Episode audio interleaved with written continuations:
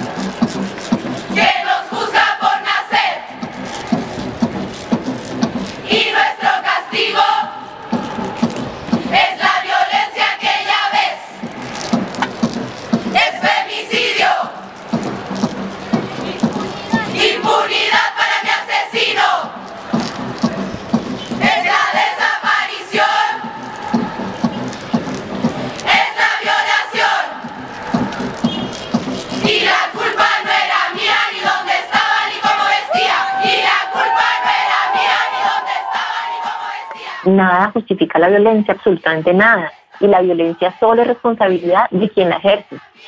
Con el deseo de los buenos tiempos, la buena salud y la sana convivencia, los saludo desde Radio Nacional de Colombia, esta vez para enfocarnos en una problemática que ha quedado al descubierto con el confinamiento al que nos ha obligado esta pandemia. Se trata de un mal tan viejo como la historia de la humanidad y aún así no hemos podido resolverlo. Es más, hasta hace muy poco no tenía siquiera nombre propio y las mujeres víctimas debían conformarse con una definición informal, casi romántica, que en cierto modo naturalizaba el delito, crimen pasional. Pero hablamos, mis queridos amigos, del feminicidio. que durante esta pandemia se ha incrementado a cifras aterradoras no solo en Colombia y en América Latina, sino también en el mundo entero.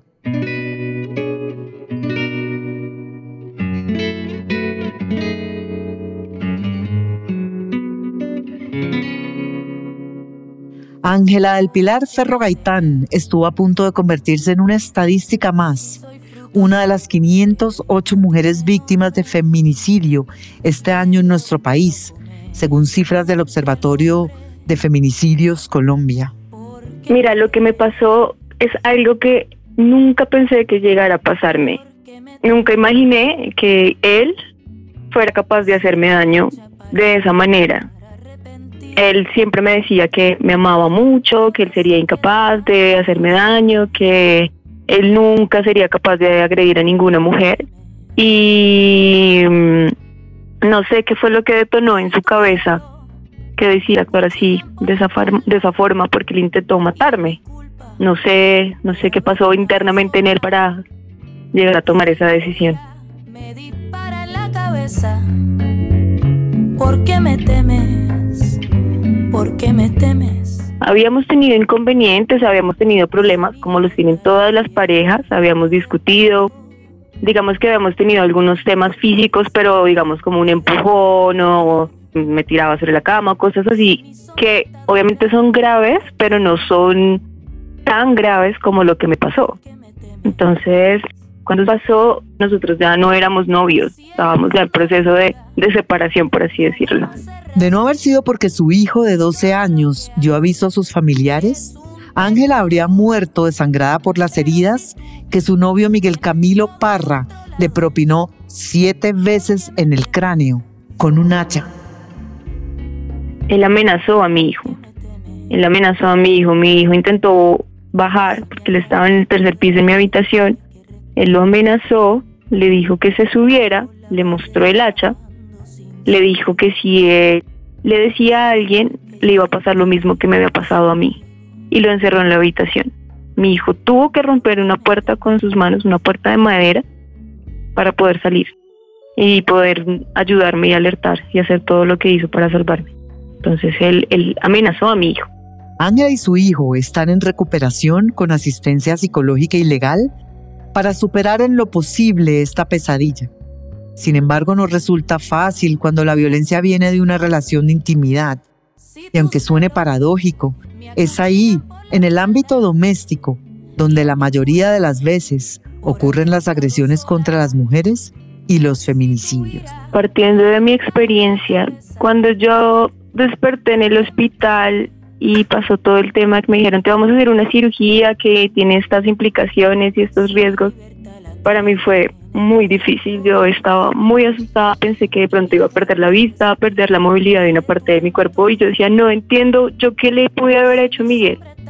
O sea, yo estaba buscando como de alguna forma echarme la culpa. Yo decía, pero yo qué le hice, qué le habré hecho y no debería ser así. Al principio obviamente se siente mucho miedo, impotencia, rabia, pero lo que yo he pensado y lo que yo he decidido es, ser valiente, ser fuerte y afrontar la situación. Muchas veces nos dejamos acobardar, nos dejamos amedrentar porque pensamos que no, no vamos a tener una respuesta favorable. En mi caso, pues fue un tema viral, conté con pues el apoyo de la fiscalía y muchas autoridades y se logró capturar a Miguel, pero yo sé que hay muchas mujeres que tienen situaciones similares y no logran pues que capturen a, la persona que les hace daño. Entonces es un tema de denunciar, es un tema de, de, contar con una red de apoyo, contar con amigos, con familia. Hay muchas organizaciones que están dispuestas a apoyar a las mujeres, pero hay que hablar, hay que tener una voz y hay que denunciar, porque muchas personas se callan, se acostumbran a vivir en una situación de violencia. Nunca se imaginan, digan, bueno, de pronto él me pega una cachetada o de pronto me empuja, pero nunca se alcanzan a imaginar que ese tema se puede escalar hasta algo como lo que me pasó a mí. Yo nunca pensé que Miguel intentara matarme así, y menos con un hacha. Nunca se me pasó por la cabeza. Y, y mira, casi pierdo la vida. Los doctores dicen, es un milagro que estés viva. O sea, de verdad, te pega medio centímetro, un poquito más hacia tal lado y hubieras muerto inmediatamente. Entonces, no hay que esperar a llegar a una situación similar para, para tomar acción. Hay que buscar apoyo y seguramente se va a poder tener una vida mejor sin esa persona que te está haciendo daño. Miguel Ángel Niño fue capturado 11 días después del atroz ataque cuando se dio a la fuga. El CTI lo encontró en una vereda de Fusagasugá con el pelo corto y sin barba, muy diferente a como lo mostraban las fotografías que se había tomado con Ángela y que usaban las autoridades para buscarlo. La fiscalía le dictó medida de aseguramiento carcelaria por considerarlo un peligro para la víctima, la sociedad y el proceso penal. Pero en la audiencia, Miguel Ángel se declaró inocente argumentando que su brutal ataque fue consecuencia de una supuesta confesión de infidelidad de Ángela, como si existieran motivaciones válidas para este claro intento de feminicidio. Le preguntamos a Linda María Cabrera, directora de la Corporación Cisma Mujeres, abogada feminista, investigadora y litigante en casos de violencia contra las mujeres, si esta defensa podría prosperar. Pues esperemos que no. En términos jurídicos, estrictamente jurídicos, no debería, o sea, no existe ninguna justificación. Es más, ella podría haber hecho muchas otras cosas y ninguna justificación da lugar a que un agresor disponga del cuerpo y de la vida de las mujeres, que es un poco el tema de la instrumentalización, ¿no? El, el feminicidio también es una expresión de, de cosificación y justo en este caso en que te digo, como ellos ya cuando sienten que las van a perder, entonces ejercen ese dominio y ese castigo también sobre lo que consideran que es suyo. No es nada sorprendente para mí que él niegue los hechos, digamos, como que la mayoría de agresores niegan contundentemente los hechos, de violencias en general contra las mujeres y las niñas, porque saben que tienen muy pocas probabilidades de ser condenados en un sistema que se caracteriza por la impunidad de los hechos de violencia. La mala noticia tal vez para este sujeto es que feminicidio, el feminicidio y la tentativa de feminicidio, que es en este caso, es de los delitos en que, digamos, en que menos impunidad hay en el tema de violencia contra las mujeres. Entonces creo que yo creo que no tiene posibilidad de prosperar el manejo mediático que se ha hecho en acompañar y en respaldar también a la víctima mm, tiene un efecto positivo. En la justicia también de hacer presión de vigilancia y control social sobre, bueno, eh, lo, así piensen lo que piensen los jueces, y que seguramente muchos jueces también consideran, bueno, pero le fue infiel, eso sí, eso pasa desafortunadamente por la valoración de estas autoridades y es ahí donde están los estereotipos de violencia y discriminación, en que no logran separar su, su patriarcado del ejercicio de sus funciones como autoridades, pero no creo, no creo que le vaya a prosperar este, a este sujeto.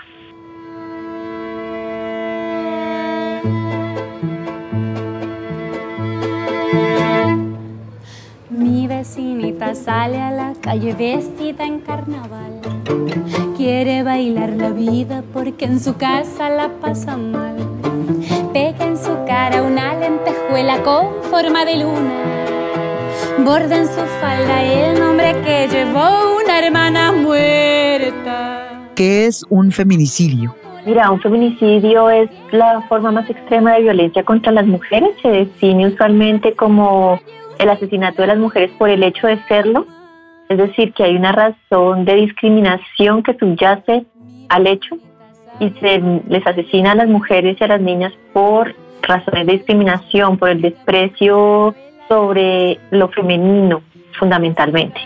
Es una conceptualización creada desde el feminismo. Diana Russell, una escritora feminista estadounidense, la acuñó como Feminicide, en que trataba de visibilizar, digamos, la gravedad de los asesinatos de las mujeres.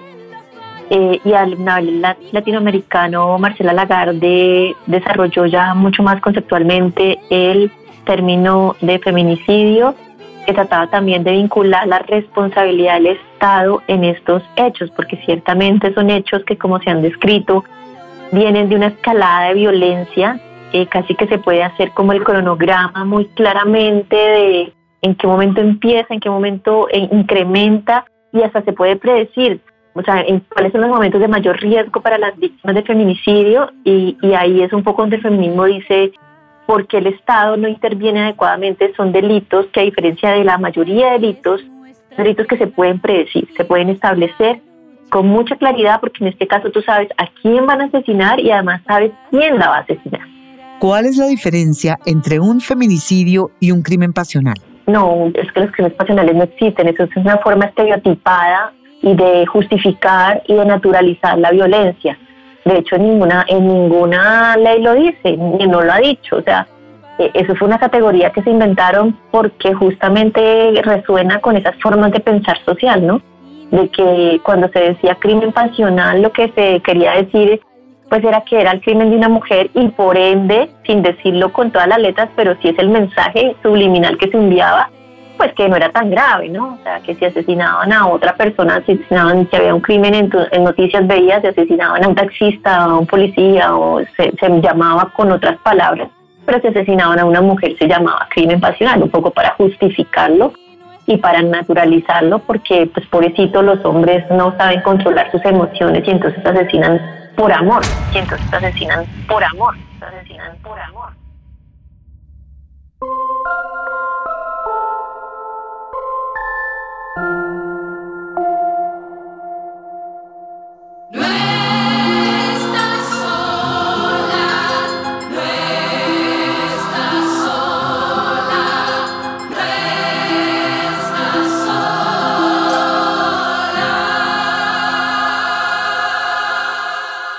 El confinamiento al que nos llevó esta pandemia incrementó las cifras de feminicidios en Colombia y en el mundo entero. Lorena García, directora de comunicaciones de la Fundación Mujer Despierta, dedicada a apoyar a todas las personas víctimas de violencia, habla de un aumento del 500% en las llamadas de auxilio que han recibido durante esta temporada. Los casos de violencia de género son preocupantes. La pandemia ha sido realmente un tema de afectación mental bastante alto. Los acompañamientos psicológicos, las ayudas, el tema de psicología se ha aumentado y la gente está como accediendo más a estos temas porque han presentado situaciones no solo de la violencia, sino intentos de suicidio, depresiones, aparte de la enfermedad, se han acelerado casos de enfermedad, el tema de la violencia intrafamiliar se ha elevado a un, lo que tiene un 500%, es algo increíble. Y en lo del tema de violencia de género, que te digo, ya venía allí latiendo, pero con la pandemia, ya que pues cuando les ha tocado a sus parejas convivir casi tiempo completo, entonces les ha incrementado estas situaciones que los han llevado a cometer actos de los cuales solo con violencia y no a través del diálogo, que es la falta de cultura que tenemos que también nosotros como fundación visibilizar para que esto no se vuelva más una situación todo el tiempo de riesgo. Por lo que te digo, ningún acto, así sea progresivo, en una situación donde haya peleas, discusiones, tiene que llegar a la violencia. Entonces, la parte de la visibilización sí es importante, pero hay que trabajar en pro de eso.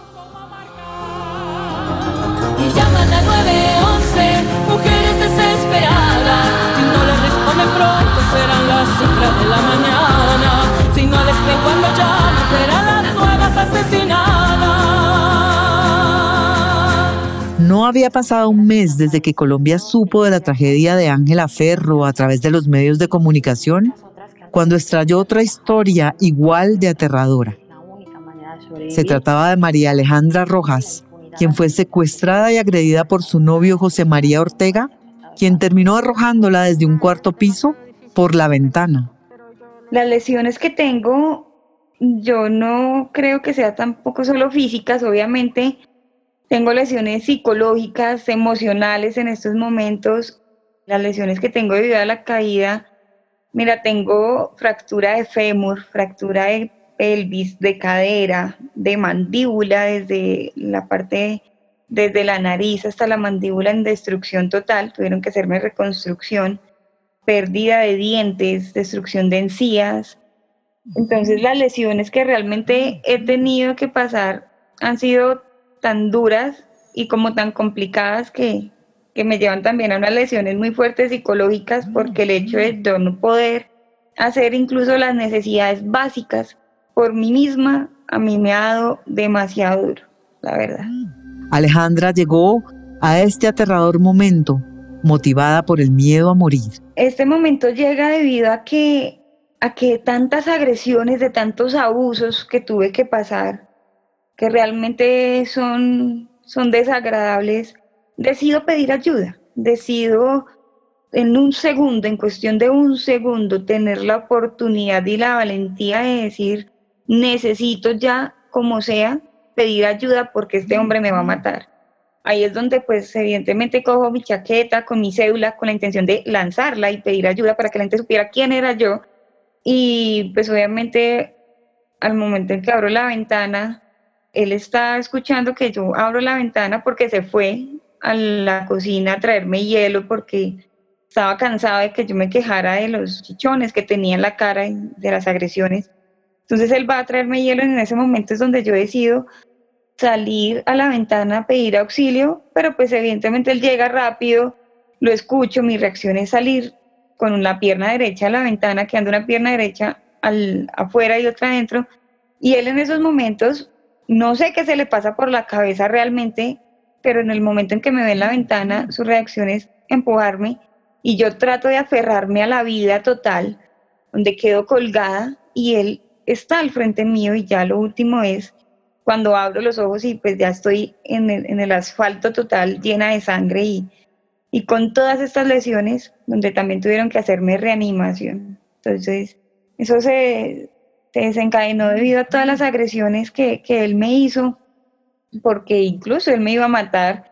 Él lo tenía claro y me, me lo dejó muy en claro que, que sufrí. José María Ortega retuvo a María Alejandra durante ocho días en su apartamento de Bogotá, donde no solo la sometió a maltratos físicos, sino también psicológicos. Me tiene encerrada desde el 23 de agosto, donde yo voy al apartamento de él sobre las ocho y media de la mañana, cuando yo veo que él me tiene una trampa con un amigo de él y la mujer, yo escapo, yo salgo corriendo hasta la portería, el celador trata de abrirme la puerta inmediatamente porque yo salgo corriendo y gritando y él me devuelve. Llega José agresivo totalmente y me obliga nuevamente a subir. Me retiene desde el 23 al 31. Mira, en condiciones solamente fueron físicas, sino también en donde no comía, no, no podía comer, o en donde cuando me daba de comer, que me dio una vez, me hacía embutirme la comida prácticamente hasta que lograra vomitar en condiciones de, de encierro total, de humillaciones, de pánico, realmente porque, porque este hombre estaba decidido a matarme y las agresiones que me hacía y todo lo que me hacía era para ello. Entonces, duro secuestrada, retenida bajo mi voluntad, donde le exigo a él que me deje salir y donde él me dice, usted no va a salir de acá vivo, y por ocho días, desde el 23 al 31. José María resultó tener otras denuncias por violencia contra las mujeres, incluida su madre. Imagínate que yo creo que la valentía que tuve al hacer pública esta noticia fue que otras mujeres se decidieran a decirme y enviarme un mensaje que diga, Alejandra, a mí también me maltrató él.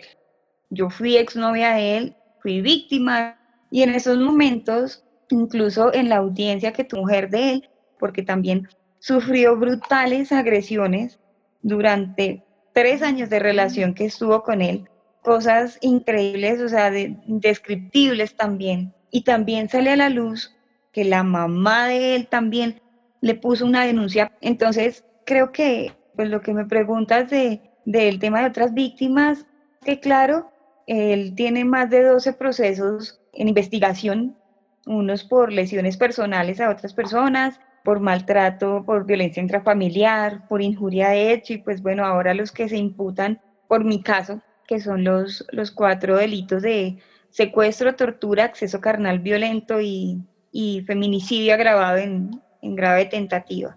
La historia de María Alejandra Rojas ha merecido la atención de los medios de comunicación y ha sido tendencia en redes sociales varias veces durante su recuperación, donde los cibernautas no solo piden a gritos justicia, sino que hacen un crowdfunding con la intención de apoyarla en los gastos de su proceso médico. No hace falta ni mencionar la impresionante imagen de su cara inflamada después de haber perdido todos sus dientes, Colombia entera la vio. Su novio, José María Ortega, está detenido y en proceso judicial. Como Miguel Camilo Parra, tiene pocas oportunidades de salir libre de esta, no solo porque es un intento de feminicidio, sino porque Alejandra tuvo el valor de denunciar públicamente su ataque.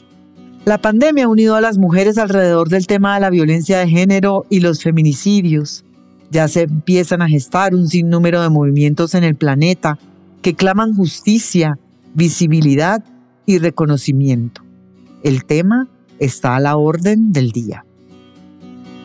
Que tiemblen Estado, los cielos, las calles, que tiemblen los jueces y los judiciales. Hoy a las mujeres nos quitan la calma, nos sembraron miedo, nos crecieron alas. La cantadora Vivir Quintana estrenó esta poderosa canción en el Zócalo de Ciudad de México frente a miles de manifestantes que celebraban el pasado 7 de marzo, el Día de la Mujer en ese país. La canción Sin Miedo no tardó en viralizarse en las redes sociales y los colectivos feministas la acuñaron como su propio himno. Hoy, mujeres de diferentes nacionalidades, razas y credo la cantan en sus manifestaciones y protestas no solo en las plazas, también en las redes sociales. Y Vivir Quintana se ha convertido en un referente de este grito femenino que pide más y mejor atención, además de apoyo para las mujeres que están en peligro. Yo todo lo incendio, yo todo lo rompo. Si un fulano te apaga los ojos, ya nada me calla, ya todo me sobra. Si tocan a una, respondemos todas. Fíjate que me últimamente me, me, parte mucho el corazón también saber que siguen pasando muchas cosas detrás de, de la canción que son estos testimonios que a mí me llegan mucho a mi página de Facebook, a mi página de Instagram. Lo que yo puedo hacer y lo que yo hago es tratar como de canalizarlos hacia alguna estancia, hacia algún lado donde puedan apoyarnos con muchas mujeres que están siendo víctimas de violencia ahorita o que quieren tocar su testimonio y contarlo después de mucho tiempo que pasó. Entonces, todos los días veo mensajes así y se me llena el corazón de tristeza, pero también de esperanza, porque creo que que estamos dándonos cuenta las mujeres del poder tan, tan grande y tan mágico que tenemos, ¿no? Y que lo estamos, nos estamos reconciliando con el silencio que teníamos, porque creo que nos enseñan mucho a callar y a olvidar y aquí no pasa nada, ¿no?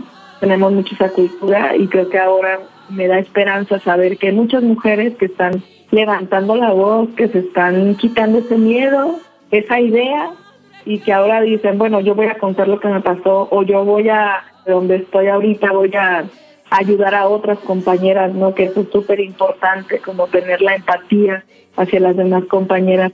Yo recuerdo cuando era niña que, que tal vez porque estaba tan lejana las noticias, pero no se escuchaba tanto, ¿no? Ahorita hay niñas de 5 o 6 años que cantan la canción, que ya saben que, que existe la violencia, entonces no sé, creo que estamos en un momento súper crítico de cambio y creo que tenemos que ponerle atención porque si no vamos a seguir igual y ya vimos que estando igual no funciona, ¿no? Un virus anda infectando por todo el mundo, que nadie se siente a salvo con su llegada. Me piden limpiar las puertas, me piden cerrar ventanas, me dicen los noticiarios que ya no salga, que ya no salga. Escucho entre comentarios que hasta cerraron tierras lejanas. No importa si cruzo calles o estoy en casa, el monstruo que me tormenta jamás descansa. El virus de la violencia soporta el jabón y el agua. El odio hacia las mujeres es la pandemia que más nos mata. Las voces asesinadas son la tormenta que más nos daña. Y llaman al 911 y no se reporta nada. Porque alguien allá en lo alto dijo que hay muchas llamadas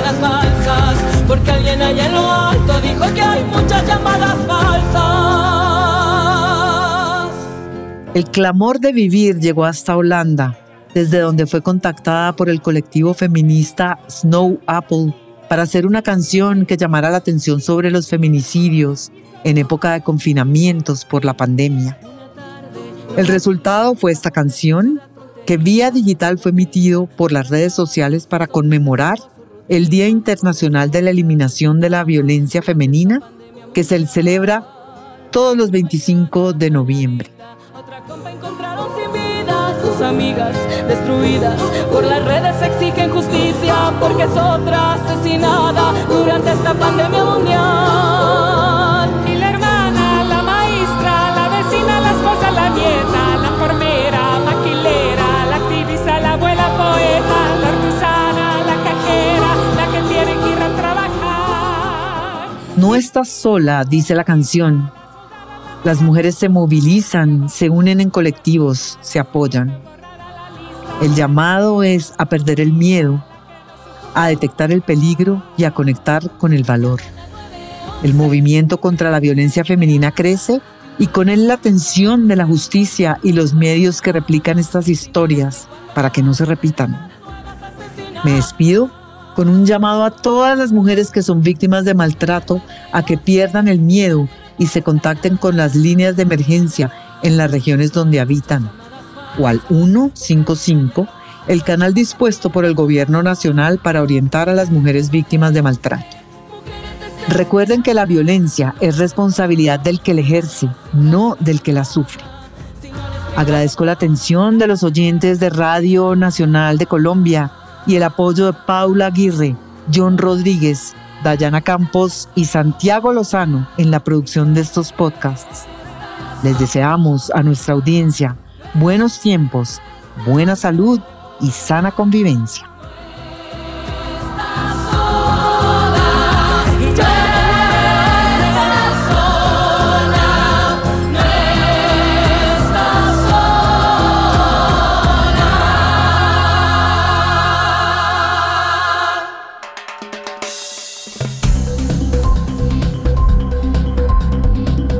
Este fue un podcast de Radio Nacional de Colombia.